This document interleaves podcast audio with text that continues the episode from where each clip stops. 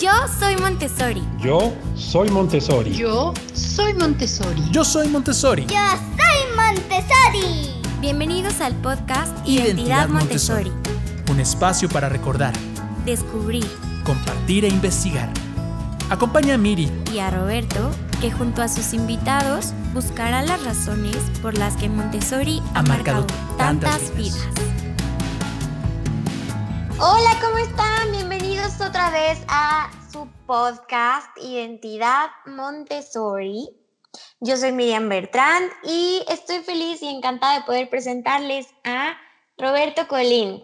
¿Cómo estás?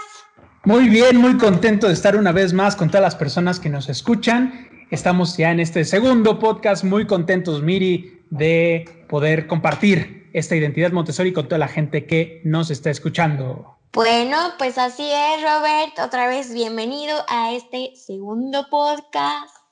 Yo estoy muy feliz de que sigamos grabando. Y pues bueno, vamos ahora a que escuchen un pequeño corte de qué se trata este programa.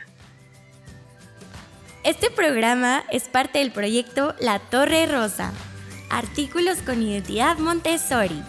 Visita nuestra página y tienda online www.latorrerosa.com.mx. Pues ya saben, están aquí invitados a construir con nosotros, a buscar con curiosidad esta identidad Montessori que eh, allí está, en cada ambiente, en cada papá, en cada, en cada exalumno, en cada alumno. Ahí está esta identidad Montessori y nosotros estamos poco a poco buscándola en los labios de las personas que la conocen, que la han experimentado y que la viven día a día, ya sea en lo que estudiaron, en su presente como profesionales, en las escuelas, en los maestros y en los alumnos. Y eh, Miri, no sé si te acuerdas, la semana pasada tuvimos a Rodrigo y a Ana Patti. Claro que sí, me acuerdo. Sí, estuvo súper interesante la plática con ellos. Sí, padrísimo. Eh, desde luego, fue tanto lo que pudimos platicar con ellos que tuvimos que partirlo en dos programas. Y eh, vamos a ir con el audio de este segundo, de este segundo programa que, eh, Miri, ¿te acuerdas cuál es el tema que tratamos con ellos? Sí, claro que sí, tocamos el tema de la familia y cómo viven las familias Montessori ahora en la actualidad. Perfecto, vamos entonces con el audio para dejarlos con Ana Patti y con Rodrigo. Ahora sí. Eh, La pregunta concreta era, ¿existe eh, una familia Montessori o Montessori se debe quedar nada más en la escuela? Eh, bueno, voy a empezar yo. Eh, yo creo que mucho de la filosofía Montessori es en casa, eh, porque si hay cierto compromiso que debe adquirir un papá Montessori al momento que sus hijos entran a, a la comunidad Montessori, porque pues si hay un trabajo de, de reflexión y al menos en- nuestra escuela siempre hay, eh, la escuela aporta a los papás y hay un compromiso de tanto de la escuela de darnos más información y ayudarnos a formar como padres, como de los papás hacia la escuela en tener que estar acudiendo a juntas, participar en las actividades de los niños. Y en, en sentido más eh, práctico aquí en casa, yo creo que son algunos detalles donde uno puede darse cuenta que la filosofía Montessori está eh, presente, siempre, siempre y cuando haya también ciertos medios económicos. Pero bueno, tratamos de tener las cosas al alcance, sobre todo del, del más pequeño, este, o que por lo menos esté disponible para él mediante algún tipo de herramienta, llámese banquito, llámese este, apoyo. Y otra cosa que es muy importante es que confiamos un poco más en nuestros hijos o confiamos en nuestros hijos más que otros padres. Eh, y, y uno se puede dar cuenta, por ejemplo, cuando los niños tratan de cortar una fruta. En, en la filosofía Montessori siempre es, el niño puede hacer las cosas solo, hay que enseñarle desde los tres años. Entonces, pues uno lo supervisa, pero al final de cuentas el cuchillo con sierra, eh, un- una, estar cerca de la estufa, lo van haciendo ellos de forma independiente, con supervisión obviamente. No vayan a decir que estamos negligentes. claro, claro. Pero cargar, eh, por ejemplo, cargar cosas de vidrio, llevar, ayudar a poner la mesa, este, transportar cosas calientes, eh, ese tipo de cosas que de repente los otros papás nos, nos ven y, pero ¿cómo dejan hacer eso? o, Les cuestionan, ¿no? es nada exacto, hay mucho cuestionamiento. Yo creo que es, ahí es donde se expresa mucho la, la filosofía, al menos así lo, lo veo yo. Y este, amor. ¿Yo? Pues mucho ya lo, vaya, me quitaste muchas palabras de mi boca. Este, sí, yo creo que sí, pero yo lo empezaría contestando o elaborando, digamos, la respuesta mucho desde el punto de vista de Montessori, porque de la misma María Montessori, más que del sistema como tal, porque muchas de las actividades principales que ella creó fue todo lo de vida práctica, y vida práctica se enfoca principalmente a cómo me desenvuelvo yo en mi casa. Todos los ejercicios de vida práctica son cómo voy a lavar una mesa, cómo voy a poner una mesa a la hora de comer, lavar un plato, cortar una fruta, vestirme, toda esta parte de ser autosuficiente. Y las tres frases principales de María Montessori son esenciales, que siguen la filosofía más allá que el método, que es ayúdame a hacerlo por mí mismo, ayúdame a hacerlo contigo y ayúdame a hacerlo para ti y para los demás. Entonces, si tú ves, bueno, porque también eh, cabe mencionar, soy eh, psicóloga, soy psicoterapeuta, entonces sé un poco sobre el desarrollo del niño más allá de Montessori. Si tú observas muy detalladamente eh, a un niño desde que nace, cómo va su desarrollo, ellos mismos quieren explorar el mundo por ellos mismos.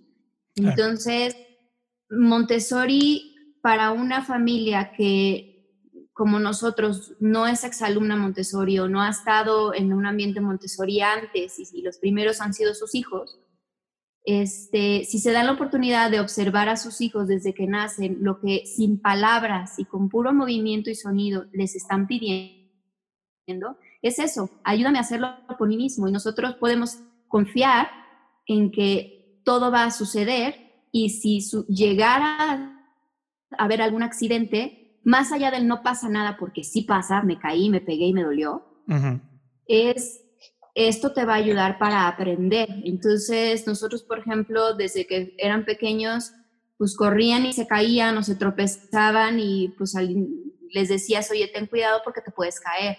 Y normalmente los niños no te escuchan, entonces lo hacen y se caen. Y entonces, en lugar de decir, ves, te lo dije, nuestra postura siempre ha sido, ¿qué aprendiste? Claro con lo que hiciste, eh, primero es, ¿estás bien? ¿Te pasó algo? ¿Me dolió? Sí, yo vi que te dolió, te veo que estás llorando.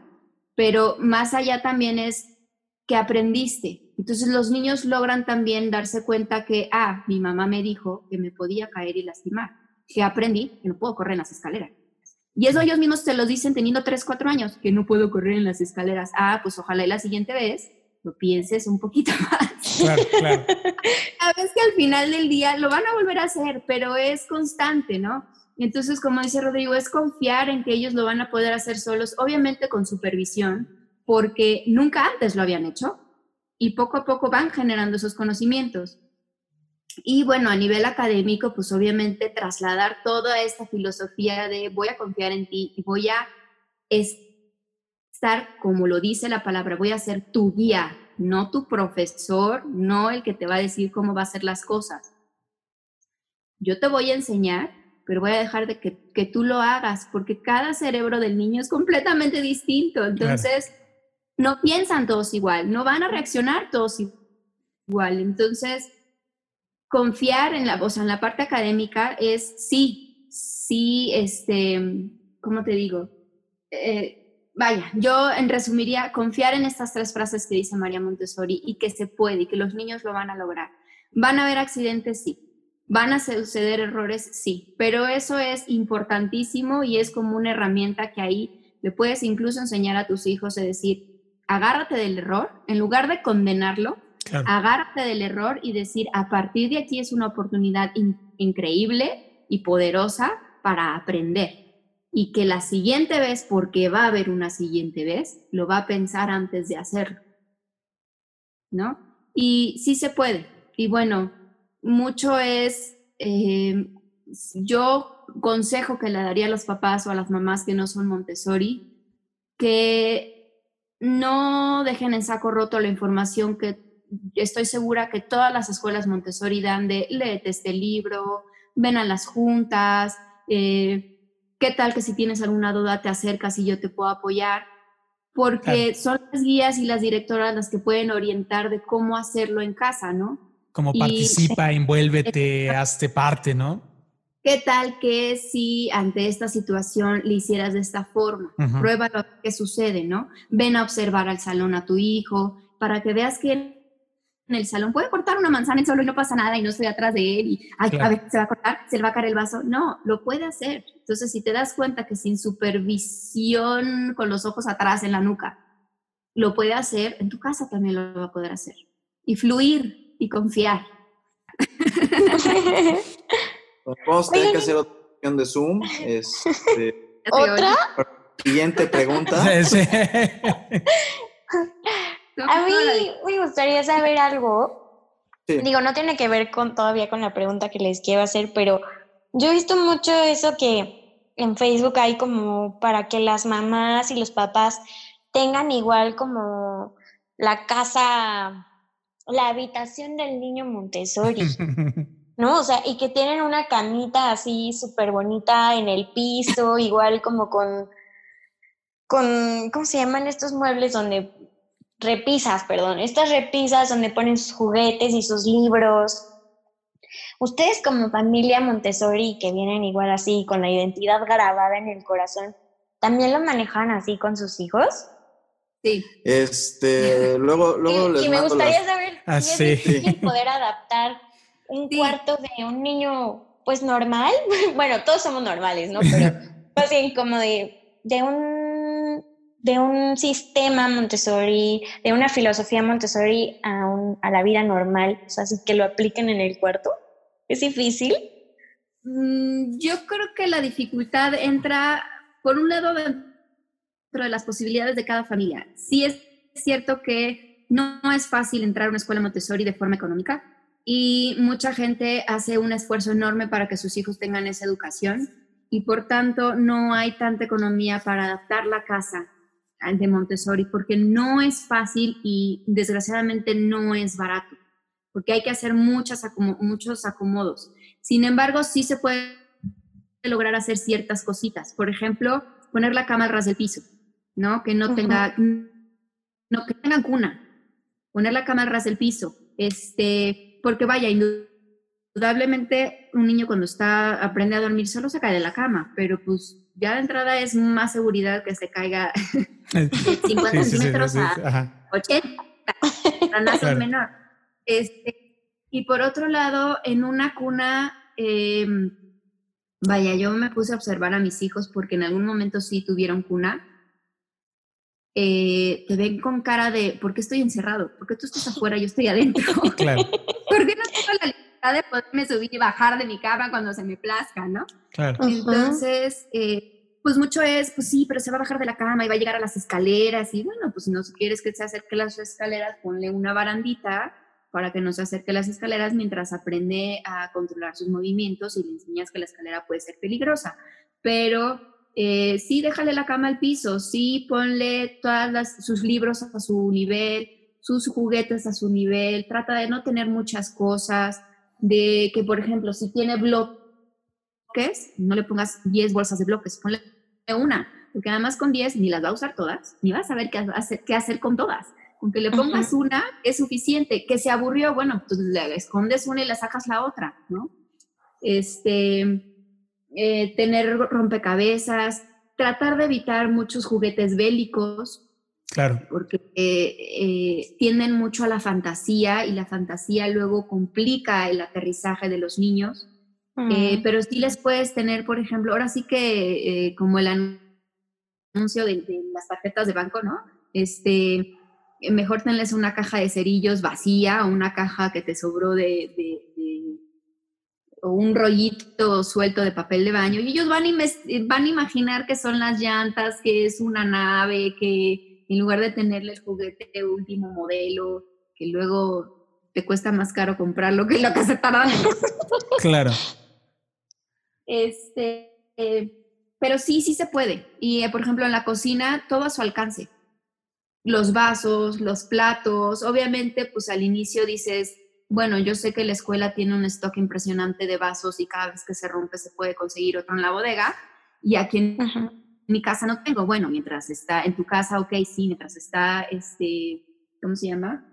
Eh, afianzando eh, el control de su motricidad, pues tenle uno de plástico, pero que esté a su alcance, que no tenga que depender de ti para poder Ujú. tomar, ¿no? Este, y poco a poco le vas cambiando la vajilla, vajilla que pues sabes que él tiene que empezar a controlar, que si corre con el plato se puede caer, lastimar eh, o demás. Y el error se ve cuando el plato es de cristal y no es de plástico, porque no le pasa nada. Y es que además, además, me- mm, con esto que dijiste se me abrió como toda una experiencia Montessori porque al final eh, es cierto, eh, todo vida práctica se trata de, de la experiencia del niño, ¿no? Y la experiencia con el mundo que lo rodea.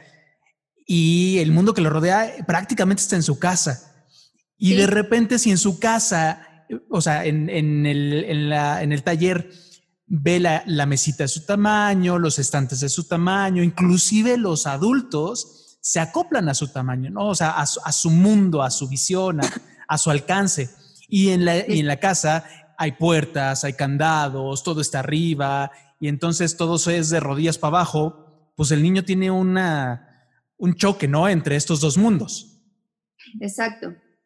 Por ejemplo, otra de las cosas que al menos nosotros hicimos, eh, con el mayor no, porque no había encontrado con este artículo que ahorita te voy a contar.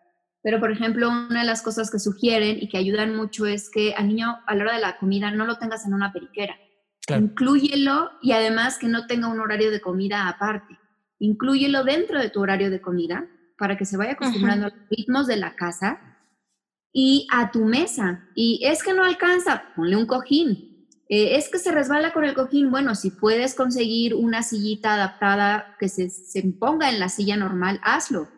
Nosotros con el pequeño, con el grande fue lo que hicimos. Eran cojines, o sea, se, se acomodaba con cojines. Ujú. Y con el chiquito lo que hicimos fue conseguirle una de esas de las sillas que se em, que son como columpios que se engrapan a la mesa, Ajá, ajá. Sí. este, donde le quedan los pies volando, pero la Ujú. mesa es la mesa. De la mesa, claro. Entonces, y eh, que deja lo que coma solo. Si ya puede agarrar la cuchara, si le das, si ya puede empezar a comer sólidos, que se embarre si quieres, o Claro. sea, que coma con pañal, sin, o sea, por ejemplo, a la hora de la cena, que la experiencia de que se embarre con mango la cara o con espagueti sea automáticamente antes del baño, si quieres, pero que Claro. pueda experimentar eso. Otros de los espacios esenciales en el salón, además de vida práctica, es sensorial, para que los niños exploten sus sentidos, y es que están en la etapa de los sentidos y de, como dices, conocer mi, mi, mi mundo y mi ambiente inmediato. ¿Cuál es? La casa, Claro, sí. el jardín, el que tenga jardín. claro. Eh, digo, nada más como corolario, porque este, suele suceder eso. Este, si yo tuviera los medios económicos aquí en la casa, en, lo ideal sería, por ejemplo, tener un baño a la medida de los niños. Sí. Eh, tener un, eh, como puede ser en la escuela, ¿no? Tener un, un excusado de su altura para que no tengan que batallar para subirse, eh, las llaves de la regadera a lo mejor mucho más accesibles para que se puedan bañar solos, lavabo, poderse lavar las manos sin ninguna dificultad. Digo, uno trata de adaptarse y los niños lo hacen muy bien, pero lo ideal sería eso, tener en tu casa un espacio también eh, de higiene y de cuidado personal que les permitiera hacer las cosas ellos solos sin necesidad de que el adulto esté ahí, pero bueno, no, siempre hay ciertas limitaciones económicas y bueno, te adaptas, ¿no? Buscas un banquito, buscas eh, cómo apoyarlos para que se vuelva más accesible y lo puedan desarrollar ellos solos. Claro. Ahora, con esto que dice Ro, en, el, en la cuestión de darles la confianza de que ellos pueden hacer las cosas por ellos mismos, Digo, Ujú. nosotros no tenemos todo adaptado a su nivel, sobre todo del más pequeño, que además está chaparrito. Ujú. Él con esta confianza de decir, bueno, si mis papás me dan la oportunidad de que yo me puedo servir el vaso de agua yo solo y hay un banco en mi casa, pues aprendo a usar el banco, a subirme en el banco con toda precaución, a Bien. mover el banco de un lado a otro Claro. y lo uso. Y si mis papás no les molesta que el banco de repente se encuentre en la puerta del baño y se tropiecen, este, pero lo uso. yo Pero ellos buscan los medios, ¿no? lo hago, exactamente. Claro. O sea, que no puedes bajar todo, pues da- enseñarle al niño las herramientas para poder subir, Claro. Pues sí. pero con confianza. Bueno, pues vamos a hacer una pequeña pausa para darles un mensaje eh, que tenemos preparados aquí en la Torre Rosa y regresamos en un momento. Amigos, no dejen de llevarse a su casa la playera edición cero de la Torre Rosa. ¿Dijiste edición cero? Así es, es la primera edición que sale a la venta con el diseño del material de la Torre Rosa. Y cabe mencionar que esta edición es limitada, ya que con ella vamos a poder abrir las siguientes ediciones de playeras con más materiales y más artículos. Así que... Entra a la página www.latorrerosa.com.mx y cómprala. También no se olviden de seguirnos en nuestra fanpage, Instagram y Pinterest con arroba la torre rosa y yo. Gracias. Gracias. Perfecto. Está padrísimo todos estos puntos que nos dan porque igual, pues sí, como dicen, es difícil a veces adaptarse económicamente, pero pues hay algunas cosas a las que sí se pueden adaptar, como los banquitos, ¿no? O igual poner la, la cama a la altura del piso sin que tengan que comprar una cuna, más bien ahí les estamos ahorrando a los papás. Mira, Sí, además. lo, lo ideal, por ejemplo, sería tener, eh, digo, uno tiene que hacer el quehacer de la casa, no hay de otra. Este, por ejemplo, tenerles un kit de escoba, recogedor, trapeador chiquito para que cuando uno esté barriendo, normalmente los niños chiquitos tienden a imitar. Entonces. De forma muy natural van a llegar y van a ayudarte a barrer. Entonces es buen momento como para enseñarles a este, barrer las hojas de afuera, eh, con la técnica adecuada, este, enseñarles a trapear, a enjuagar el, el- trapeador, limpiar las mesas, todo lo que hacen por imitación, pero que al final este, tiene un- una repercusión en su formación, en su coordinación eh, gruesa, en su coordin- coordinación fina. Eh, vaya, nada es, nada es eh, inútil, todo tiene un, para razón. qué y todo tiene una razón. Y ese tipo de detalles son los que pueden ayudar a que el niño explote y, y logre dar como el siguiente paso. Y por ejemplo, hay, bueno, aquí una actividad que se hace en la casa es el lavado de ropa. Entonces, pues, cada quien tiene su cesto de ropa en su casa, en su cuarto, y es, bueno, pues te quitas la ropa, pones la ropa en el cesto y tal día la bajas a lavar. Pero bueno, si no la puede bajar el pequeño, le ayudamos a bajarla o el hermano le ayuda a bajarla, pero es, te toca a ti poner tu ropa. Entonces, enseñarles a separar la ropa, que si los pantalones, las piernas del pantalón están volteadas, a ponerlas en su lugar, a sacar todo lo que puedan tener en los bolsillos, a meterlo en la lavadora y ayudarle y enseñarle a decir, bueno, ahora tú le vas a poner jabón, que eso les encanta. Claro. Entonces, tú le vas a poner jabón y tú le vas a picar aquí o le vas a girar acá y luego ayúdame a sacar, a colgar. Les encanta. O sea, uno dijera, ay, no, ¿cómo crees que lo va a hacer? Les encanta. Así les dices, a ti te toca usar la lavadora, es, oh, me toca. Bueno, hasta que son adolescentes y Ah, ya bueno. pierden todo el encanto. pero- Sí. Ah. Mira, Montessori o no Montessori y la adolescencia es otra historia.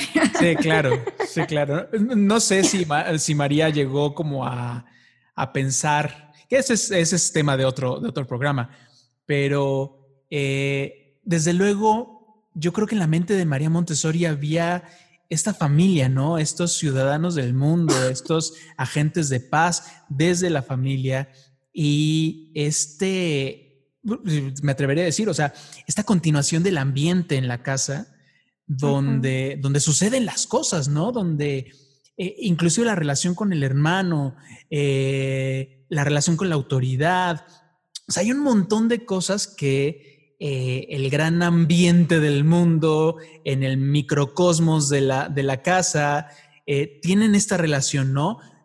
Familia, ambiente, sociedad. Y donde yo creo que la, la propuesta Montessori tiene un gran valor, ¿no? Pues es que, eh, digo, aquí entras en, en, algunas cuestiones sociales que luego son más complicadas, pero yo creo que sí, en, en casa tienes que acompañar, vaya, puedes tener tú la mejor formación en, en, la escuela, la mejor filosofía, pero lo tienes que acompañar en casa.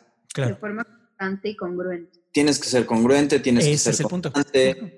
tienes que fomentar eh, ciertos valores, ciertas eh, ideas eh, no lo puedes dejar solo en la escuela, porque entonces, eh, pues, ni modo que sea el niño 25% bueno porque es el tiempo que está en la escuela. Claro. Eh, sí hay que buscar, y te digo, aquí tiene mucho que ver con, con la formación de los papás y bueno, en nuestro caso creo que sí es muy claro como cierta inclinación hacia qué programas sí, este, qué tipo de conductas a lo mejor si pueden o no pueden, eh, que mucho viene de, de la escuela, hoy, hoy, lo veo como papá, que a lo mejor me chocaba cuando era hijo, pero hoy como papá, pues entiendo muchas cosas, ¿no? De, ¿Sabes el por qué? Sí, oye, ahora entiendo por qué.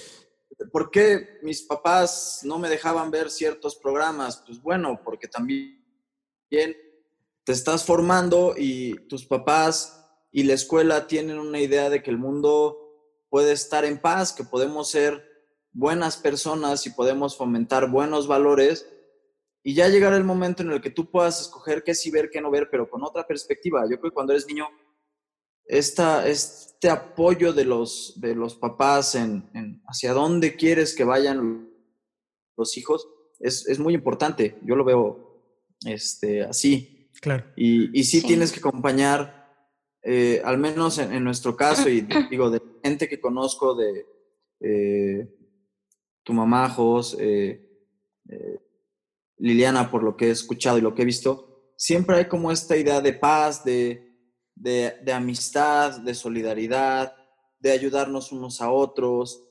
de tratar de, de que la, la gente puede ser buena y podemos ayudar a los demás a ser buenos y sacar lo mejor de sí mismos. Este, que no estamos solos, que, que hay como reglas de convivencia y de, de orden, de educación, de relación, de gracia y cortesía, que es de algo valores. que, claro. que María Montessori defendía mucho, pues que simplemente por tratar de ser buenas personas, este, lo fomentamos en casa y creemos que nuestros hijos también pueden ser eh, eh, portavoces de esta idea y de esta, de esta filosofía.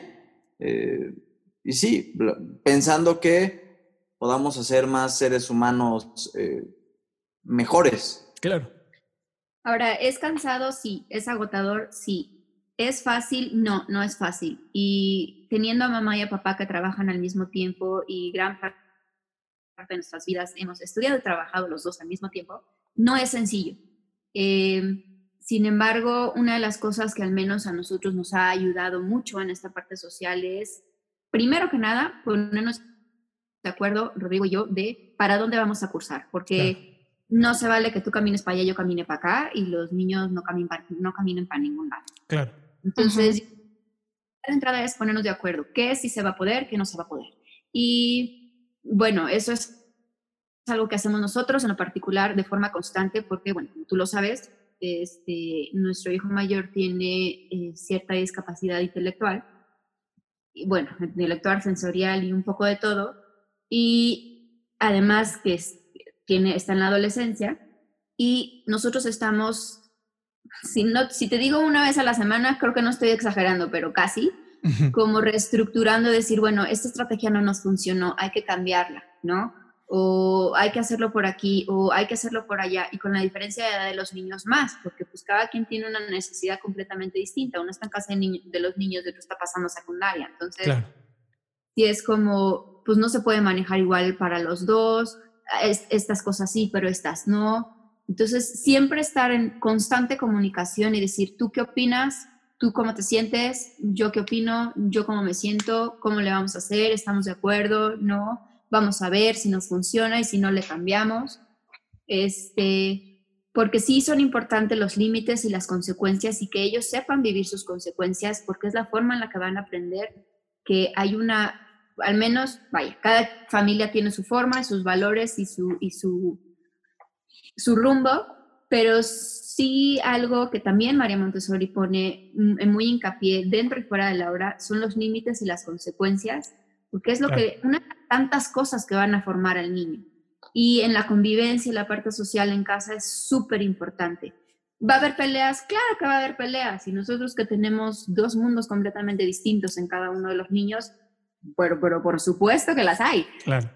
Pero pues siempre es saber qué pasó, qué sucedió. Voy a escuchar la versión de uno, voy a escuchar la versión de otro. Vamos a ponernos a, a, a entendernos, vamos a ver, o sea, como ayudarles a ellos también de decir, acuérdate que no es igual a ti, piensa diferente que tú, seguramente se le olvidó pedirte esta cuestión, interpretó mal esto, pero lo podemos solucionar. ¿No? Y estás enojado, perfecto, salte un ratito, date una vuelta, métete a tu cuarto, cuando estés listo regresas y platicamos, ¿no? Y no tratar de solucionarlo en fa ahí mismo y tratar de escalar las cosas y todo se echa a perder, ¿no? Claro. También. Bueno. Oye, Ana Pati. Dígame. Perdón, creo que no habías terminado. ¿Cómo? No, me perdí. No, que, que sí ya habías terminado. Ah, sí, sí, sí, dime. Ah, este, bueno, me gustaría preguntarles ahorita, igual que están hablando como de límites y consecuencias, me gustaría saber si ustedes consideran o creen que existen alguna característica de una familia Montessori. O sea, o que, no sé cómo decirlo, si las familias Montessori comparten características, o si ustedes tienen alguna característica que los represente como Montessori en su casa. O sea, ¿en familias Montessori dices? Ajá. Pues yo supongo que sí. A ver, tú que nos has visto de fuera, a nosotros y a Jos. bueno, por ejemplo, si yo, yo que los he visto de fuera, igual que he visto otros papás Montessori, pero no tanto tan Montessori como ustedes, yo alcanzo a distinguir que la característica que tienen los papás Montessori es que son pacientes, completamente pacientes. Y tienen una forma diferente de, decirle a los niños justo esta parte de las consecuencias, ¿no? De Nosotros vemos... Eso. justo, de llamar la atención, ¿no? Yo, por ejemplo, yo creo que si yo fuera mamá... No, perdón. pero perdón que sume, perdón. Pacientes. Claro, perdón que sume lo que dices, Miri. Eh, creo que si hay una característica que yo podría poner en la mesa, ya Patti y, y Rome dirán, es el lenguaje. Y lo tomo un poquito de donde tú decías. Eh, el material nos ha enseñado el valor del lenguaje. Y para el Montessori hay, un, hay palabras, hay palabras muy características y lo que ahora se está estudiando como programación neurolingüística, nosotros ya lo estábamos viendo en Montessori eh, sobre lo que, el valor de la cortesía, todo este rollo, pero hay una forma de hablar en las familias Montessori. Sí, creo que entiendo también para dónde va tu, tu duda, Miri. Sí.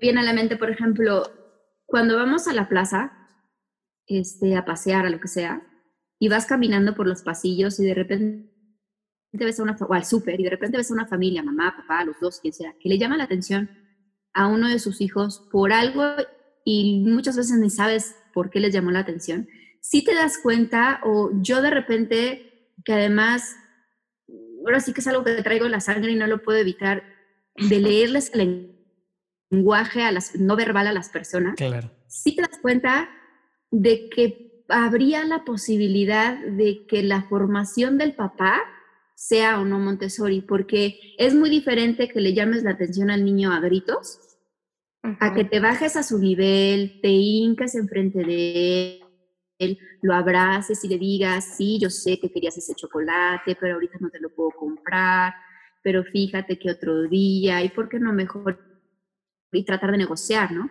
A todo lo que se te pueda imaginar que le puedas, claro. de forma de acción que se le puedan dar al niño. Sí, yo creo que sí hay ciertas características, como dices, de palabras claves del lenguaje que las vas aprendiendo. Como papás te las enseñan en las juntas o las puedes aprender en los libros si te, si te metes a leer los libros. Y como guías, pues con la formación que te dan, ¿no? De qué sucedió, qué fue lo que pasó, estás bien, ya en no le puedes decir al niño, no pasó nada, porque claro que pasó, te va a voltear y decir, me caí, me pegué, luego tengo raspones ¿Estás viendo? sangre, no me puedes decir que no nada, ¿no? O se rompió mi juguete favorito, pero sí, mucho es el lenguaje, tienes toda la razón, el lenguaje es clave. Juguete favorito, pero sí, mucho es el lenguaje, tienes toda la razón, el lenguaje es clave. Pues en verdad, eh, no saben cuánto hemos eh, disfrutado el poder platicar con ellos. Eh, tenemos mucho, mucho que podemos aprovechar de esta maravillosa pareja de familia Montessori. Los vamos a tener que invitar, pero nuestro programa en este momento se ha, se ha terminado. Miri, nos lo hemos pasado súper bien en este programa de familia Montessori. Sí, de verdad que sí. De verdad que sí, me, hasta me he reído así. bueno, pues les queremos recordar que el podcast pasado también fue con Ana Patti y con Rodrigo Jacome y correspondió a la familia y el COVID para que no lo dejen de escuchar. Tampoco se olviden de seguirnos a través de nuestras redes sociales, nuestra fanpage que es de Facebook. Eh, nos pueden encontrar como arroba la torre rosa y yo. Y también en Instagram con el mismo arroba la torre rosa y yo. Pero recuerden que pueden hacernos preguntas y nos pueden sugerir temas de los que, de los que quieren que hablemos en este podcast, haciendo contacto con nosotros en el... Gracias por escucharnos en este tu podcast Identidad Montessori. Recuerda que puedes enviarnos tus preguntas y sugerencias a través del correo contacto arroba latorrerosa.com.mx o también en nuestras redes sociales de Facebook e Instagram con arroba la torre rosa y yo. Nos escuchamos en la próxima.